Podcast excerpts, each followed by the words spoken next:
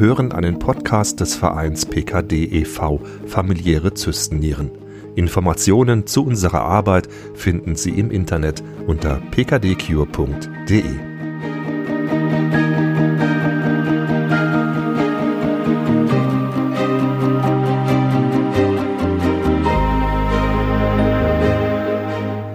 Herzlich willkommen bei unserem PKD-Podcast. Es geht um Zysten, Nieren und wie man damit leben kann. Mein Name ist Stefan Loss.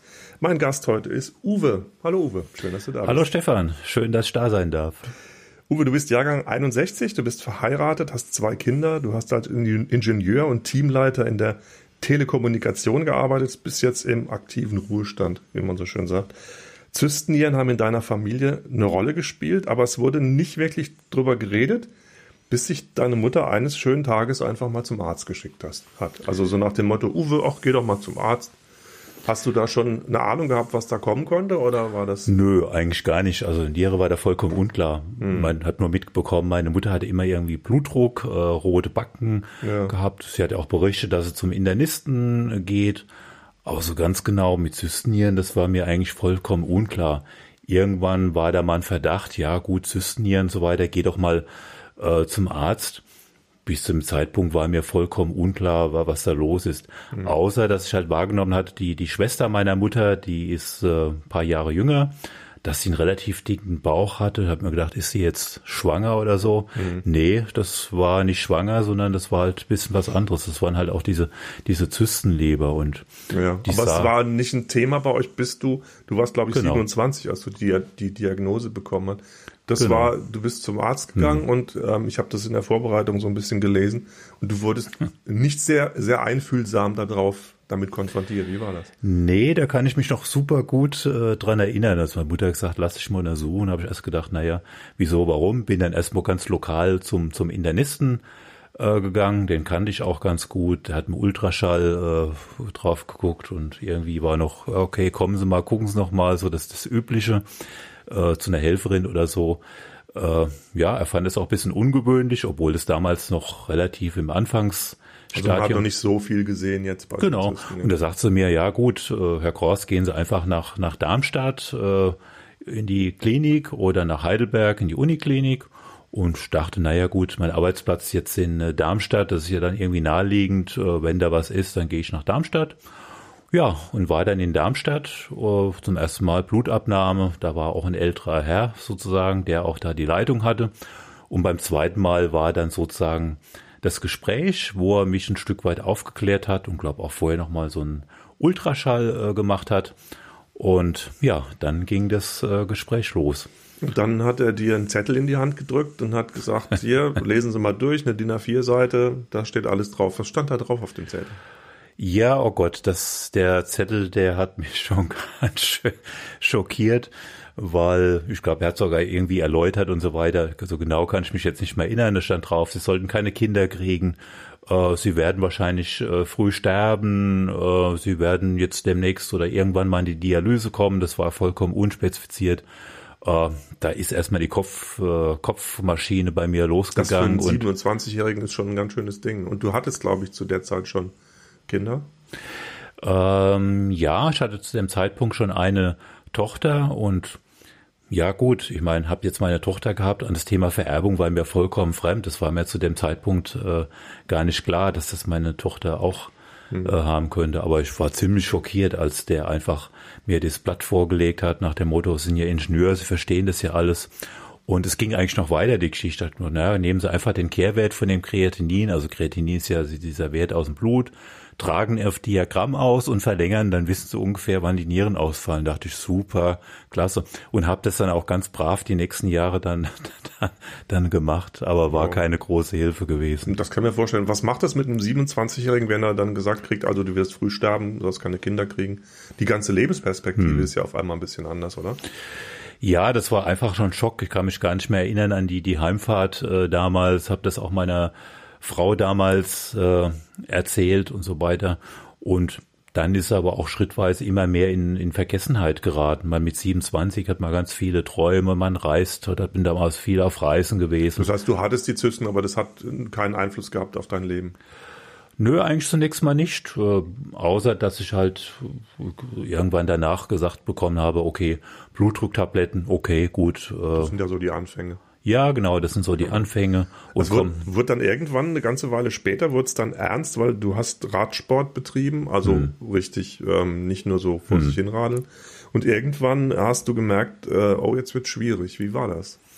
Ja, das hat nach der Diagnose ganz lange äh, gedauert. Also Radsport war mein Hobby, ist Prinzip heute auch immer noch auf einem ganz anderen Niveau und wir sind immer in der Gruppe einmal im Jahr nach Mallorca auf so ein Trainingslager, um uns wirklich fit zu machen.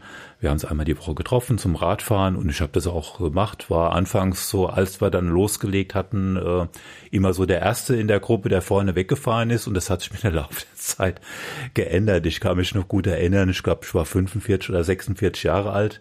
Wir waren in Mallorca auf dem Trainingslager und habe dann festgestellt, okay, der 70-Jährige, der fährt mir jetzt weg, ich kann gerade noch so an dem dran bleiben, dachte, okay, äh, was denn jetzt los? Also das hat sich so, so über die Jahre entwickelt, äh, die Erkrankung. Wie gesagt, bin dann immer regelmäßig zum, zum Arzt gegangen, die Blutkontrollen, habe dann immer schön in diesem Diagramm den Kehrwert eingetragen, habe die Linie dann äh, verlängert und habe dann irgendwann auch mal darüber geschrieben in der Zeitschrift Nierenpatient und da kam der Gedanke, naja, das aus der Grafik so in fünf Jahren werde ich wohl in der Dialyse sein. Boah, bumm. Das war heftig, das dann zu wissen. Das ist ja die, leider die normale Perspektive für Zystennierenpatienten.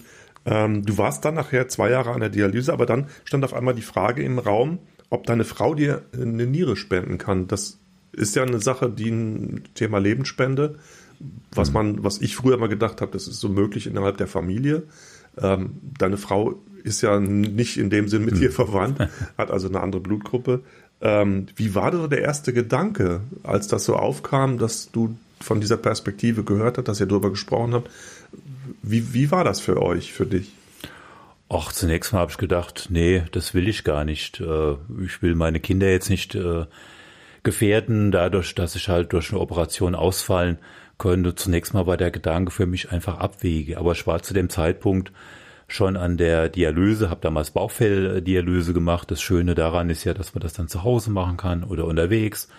Am Arbeitsplatz. Ich habe mich am Arbeitsplatz immer in der Mittagspause eingeschlossen. Die Kollegen sind schön in die Mittagspause gegangen und ich habe dann in dieser Zeit meine 20-minütige Dialyse dann gemacht. Also wie gesagt, anfangs war das erstmal so, dass ich das erstmal abgelehnt habe. Nee, äh, das kann ich eigentlich nicht annehmen oder so sinngemäß war das dann gewesen. Was war denn dann der Grund, warum ihr dann doch darauf zugegangen seid? Ja, mich hat eigentlich das viermal am Tag Dialyse schon sehr genervt, äh, muss ich ganz ehrlich sagen. Das hat mich sehr beeinträchtigt. Und ich habe an der Dialyse auch gemerkt, Mensch, ich bin da immer müde, habe dann auch, ja, man würde wahrscheinlich sagen, depressiv Verstimmung bekommen äh, mir ging es ja jetzt nicht wirklich schlecht an der Dialyse, aber mich hat halt schon genervt, viermal am Tag, mein Rhythmus war anders. Ja, du kannst ja nicht äh, alles machen, ne? Also ja, genau. und, ja, mehr. und mit, mit Freunden oder so, und ich sag, okay, geht jetzt halt nicht oder so. Ich muss halt abends das auch relativ zeitnah diese, diese Bauchfelldialyse machen. Und viele Sachen gingen nicht mehr. Und wie gesagt, ich bin auch in der Dialyse immer ja, müder, weniger leistungsfähig äh, geworden und auch Beruf. Zeitpunkt der Dialyse hieß dann auch, ich konnte meinen Beruf, der mir ziemlich voll Freude gemacht hat, äh, dann auch nicht mehr in der Form ausüben. Das ja, weil Reisen mit Bauchfelddialyse ist auch nicht so ganz äh, einfach möglich. Ne? Ja, also grundsätzlich so kleinere Sachen, die gehen schon, gehen auch größere Reisen. Man muss das Zeug halt Logistik sich dann hinschicken mhm. lassen von dem Dialyse Beutelhersteller, der schickt das an den Urlaubsort nicht überall Aber hin. Ist sehr aufwendig. Also für so eine kurzfristige, ja. kurzfristige Dienstreise ist das relativ schwierig. Stichwort Lebensspende. Blutgruppenunverträglich nennt man das ja, ne? Wenn ja, genau. Ihr, ihr beide hattet mhm. auch AB0 inkompatibel. Das heißt, das ist ja heutzutage nicht mehr so das äh, große Problem, mhm. das geht ja schon. Stichwort Gewebeverträglichkeit. Da gibt es ja einen Moment, wo man dann hm. irgendwann, ihr wart in Heidelberg, das weiß genau. ich von dir, hm. zur Untersuchung und dann hat man diesen Test und davon hängt dann ab, geht das oder geht das nicht? Also von der Zahl der Antikörper. Das ist ja, wie habt ihr das erlebt? Das war ja nochmal der Moment, wo es dann darum ging, geht es überhaupt oder geht es nicht, ne? Ja, das waren sogar zwei dieser Tests. Der erste Test hieß grundsätzlich geht es mit dieser Lebensspende aber äh, die Gewebeverträglichkeit, also wie vertragen sich Gewebe von meiner Frau und mir, eigentlich gar nicht. Also äh, von daher, das war halt schon, schon ein Problem. Und äh, gut, danach kamen halt die ganzen äh, Tests noch. Das hat sich über einen langen Zeitraum hingezogen. Man muss ja zu überall hin. Äh, ja, einen Ultraschall an der Halsschlagader, Herz muss untersucht werden, die Zähne, Urologe, ich kann mich gar nicht mehr genau erinnern, was das alles war. Also eine riesige Liste, aber über allem schwebte sozusagen, naja, mit dieser Gewebeverträglichkeit. Ob überhaupt funktioniert. Ähm, und das sah wirklich nicht gut aus, das sah echt schlecht aus. Mhm. Dann ähm, kamen ja die ganzen Aufklärungsgespräche dazu, da wird genau. ja auch genau. sehr gründlich äh, vorher drüber gesprochen mit beiden Beteiligten, auch mit der Spenderin. Und ich weiß von dir, diese Phase tatsächlich, ähm, wo es dann drum ging, wo du behandelt wurdest, damit diese Antikörper mhm. rausgehen, das war eine ganz harte Zeit für dich und für euch. Wie hast du das erlebt? Du warst in Heidelberg mhm. schon in der Klinik und genau. dein Blut wurde behandelt, damit die Antikörper ausgespült werden. Ja, genau. Also das, das war halt ein Problem, aber davor gelagert war ja noch, erstmal musste eine Niere raus, bevor ich überhaupt transplantiert werden konnte, musste eine Niere raus. Und ich habe gesagt, naja, wenn er die Niere rausmacht und es klappt dann später nicht mit der Transplantation, weil die Botschaft schwebte schon in der Luft. Naja, wir müssen mal gucken, ob das dann überhaupt funktioniert. Also das hat schon Tick-Tack im Kopf bei mir mhm. äh, geklackert und äh, da habe ich gesagt, naja, wenn ihr dann diese Niere rausnehmt, will ich auf jeden Fall sichergestellt haben, dass ich danach die Bauchfelddialyse auch äh, wieder machen kann. Das hat dann äh, funktioniert und dann kam halt, muss ich überlegen, so zwei Monate später dann der Klinikaufenthalt und äh, da werden ja erstmal diese Antikörper rausgewaschen und schon im Aufklärungsgespräch vorher hieß, naja, wir versuchen das. Aber äh, der Eine Leiden, Garantie hast du da nicht gehabt. Nö, der Leidenprofessor sagt, also ja, es, es kann funktionieren, aber gehen Sie bitte nicht die Wände hoch, verklagen Sie mich bitte nicht, wenn es nicht funktioniert. Ich musste ihm das absolut äh, jetzt nicht per Unterschrift, aber schon per, per Wort äh, bestätigen, dass wenn es nicht funktioniert, ich dann halt äh, mit klarkomme. Und es ja nicht nur klarkommen im Sinn, dass das Medizin funktioniert, sondern auch von der Psyche klarkommen. Also es war schon eine wahnsinnige Belastung da und ich erinnere mich noch an die Zeiten, als diese, diese Antikörper rausgewaschen worden sind, diese super Prozedur, wo man da stundenlang liegt im Bett und äh, ich hatte ja noch Ausscheidung, man trinkt auch, eigentlich müsste man innerhalb der vier Stunden dann auch mal wohin gehen und so weiter. Nee, das geht jetzt nicht, sie müssen hier bleiben und so weiter. Aber genau, und jeden zweiten Tag war dann diese, diese Antikörperwäsche und nach den ersten, zweiten, dritten Mal hieß, ja, die Werte gehen gut runter, aber vor der nächsten sind die wieder fast genauso hoch. Da das ist mal so eine super. Achterbahnfahrt dann von den Werten her. ja, da dachte ich, äh, na super, das ist eine Achterbahnfahrt und es wird ja nie was, dachte ich dann schon. Und äh, ja, für mich war das auch emotional eine wahnsinnige Achterbahnfahrt. Ich habe immer bei jeder Visite gefragt, wie sieht's denn aus? Wie geht's denn weiter? Also es hat mich enorm äh, belastet. Was, was hat euch denn, ich weiß, du bist ein gläubiger Mensch, mhm. du glaubst an Gott, hat das euch beiden in der Zeit tatsächlich geholfen? Also ich meine, man muss ja irgendwo mhm. gucken, wo bleibt die Seele bei der ganzen Geschichte. Ne? Ja, absolut. Also im Hintergrund haben ganz viele Menschen für mich gebetet. Das war ein großer, einfach ein großer Trost, äh, einfach zu wissen, dass viele Menschen an mich beten meine Frau war täglich in Heidelberg, habe gedacht, oh Gott, was für eine Belastung da immer Tag für Tag Heidelberg hin und her. Ähm, das hat mir viel Kraft gegeben in der Zeit und ja, und wie gesagt, diese, diese äh, Blutwäschen, um die Antikörper rauszuwaschen, haben nicht wirklich gut funktioniert. Und ich kann mich noch gut erinnern, das waren so vier, fünf Tage vor dem geplanten Transplantationstermin, heißt es. Das werden wir wahrscheinlich nicht hinkriegen. Das wird wahrscheinlich nichts mit der Transplantation. Und die Information ist dann auch an meine Beta gegangen, kann schon fast sagen weltweit, also echt genial, die ich da kannte damals. Und die haben echt für mich gebetet in der Zeit und auch Sturm gebetet. Also man wusste es jetzt auch nicht, aber im Nachhinein wusste ich dann, wie viele Leute da aktiv sind. Und parallel hat die Klinik dann anderes, ich habe so viel Blutkonserven bekommen, keine Ahnung, also die Zahl darf ich gar nicht nennen, weil das ist also, damit hätte man auch vielen anderen Menschen ja gut, wie auch immer, aber mhm. das hat mich halt schon gedacht, Mensch, darf ich dir viele Blutkonserven überhaupt bekommen und so weiter.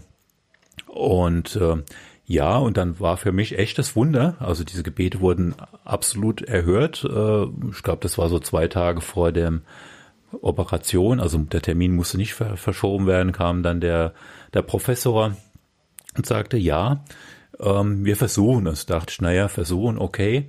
Und im Nachsatz kam dann, naja, aber nach ihrer Transplantation müssen sie weiter halt diese Antikörper rausgewaschen werden. Und das war sozusagen wie so ein Damoklesschwert auf das heißt, mir. Auch, auch wenn die OP gelungen ist, musst du danach immer wieder zur Behandlung, um, um das ähm, zu verhindern, dass eine Abstoßung passiert. Ja, genau. Also nicht, nicht immer wieder, sondern halt die Transplantation äh, kam und wie gesagt, die haben mich da in den OP-Raum äh, gefahren. Da kann ich mich noch super gut dran erinnern, nachdem ich halt erstmal gefragt habe, wie, wie geht's meiner meiner Frau, äh, wie geht's ihr? Also nachdem es ihr dann auch gut ging, äh, bin ich dann da auch reingefahren worden. Gut, die Niere hat mir jetzt nicht gezeigt im Vorfeld. Und ich hatte so eine Ruhe wie noch nie vorher in meinem Leben. Ich kann das jetzt gar nicht äh, beschreiben, was für eine Ruhe ich von oben sozusagen äh, durch die Gebete bekommen habe, sag, ist eigentlich vollkommen egal, ob ich da, ob das jetzt gelingt äh, oder ob es jetzt nicht gelingt. Es gibt da auf jeden Fall, also ich weiß, wo ich dann hingehe, wenn es nicht gelingen sollte. Ähm, das war sowas von von äh, genial gewesen. Und ihr seid dann gut durchgekommen. Ähm, das hat tatsächlich funktioniert. Du bist danach mhm. nochmal noch, noch behandelt worden. Wie war denn so der erste Moment, der, vielleicht auch die erste Begegnung mit deiner Frau nach der nach der OP, da ist euch ja ganz schön was von den Schultern gefallen, oder?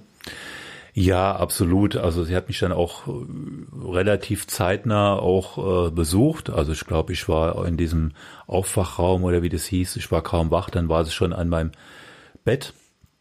Und ja, Wahnsinn, dass es so, dass es so super funktioniert hat. Und die Ärzte haben gesagt, okay, die Operation hat funktioniert und es war auch soweit fast alles gut äh, gewesen. Und ach, da ist mal wahnsinniger Stein vom, vom Herzen gefallen, als ich dann gehört habe, Mensch, das hat jetzt funktioniert. Also das war boah, das größte Geschenk überhaupt und das war für mich wie so ein neues, ein neues Leben. Ja, genau. Und, und, und heute feiere ich das Ganze auch als Geburtstag. Immer der 8. Dezember ist für mich ein ganz besonderer Tag und sind ja auch bald zehn Jahre. Wahnsinn, schon zehn Jahre. Mhm. Und das ist, ja, ich bin so dankbar dafür, äh, dass es neue Leben bekommen zu haben. Das ist unglaublich. Also bin jeden Tag dankbar dafür und mir ist ja auch bewusst, dieses super Geschenk, das könnte versagen. Ich sage immer, das ist für mich ein Geschenk auf Zeit. Ich habe da keinen Anspruch drauf. Natürlich wünsche ich mir, dass das so lange hält, bis der Deckel meines Sargs irgendwann mal zugeht, aber ich habe keinen Anspruch drauf. Also wie gesagt, ich lebe heute und ich bin jeden Tag dankbar, dass dem so ist, wie es ist. Und mir geht's echt gut jetzt nach der Transplantation und sind jetzt fast zehn Jahre. Wow. Im nächsten da, Jahr. Da übrigt sich fast die Frage, warum du dich im Verein PKD engagierst. ich, stelle sie trotzdem. Das geht ja auch drum. ähm, das habe ich im Gespräch mit dir auch ja. gemerkt, anderen von den eigenen Erfahrungen zu berichten, auch anderen Hoffnung hm. zu machen. Was, äh, was ist so auf den Punkt gebracht für dich, das, der Hauptgrund? warum du dich engagierst? Ja, eigentlich das Netzwerken, also mit vielen Menschen in Beziehung zu kommen. Viele, also einerseits zwar Betroffene, aber auch das Netzwerk mit, mit Kliniken, also mit, mit Experten generell.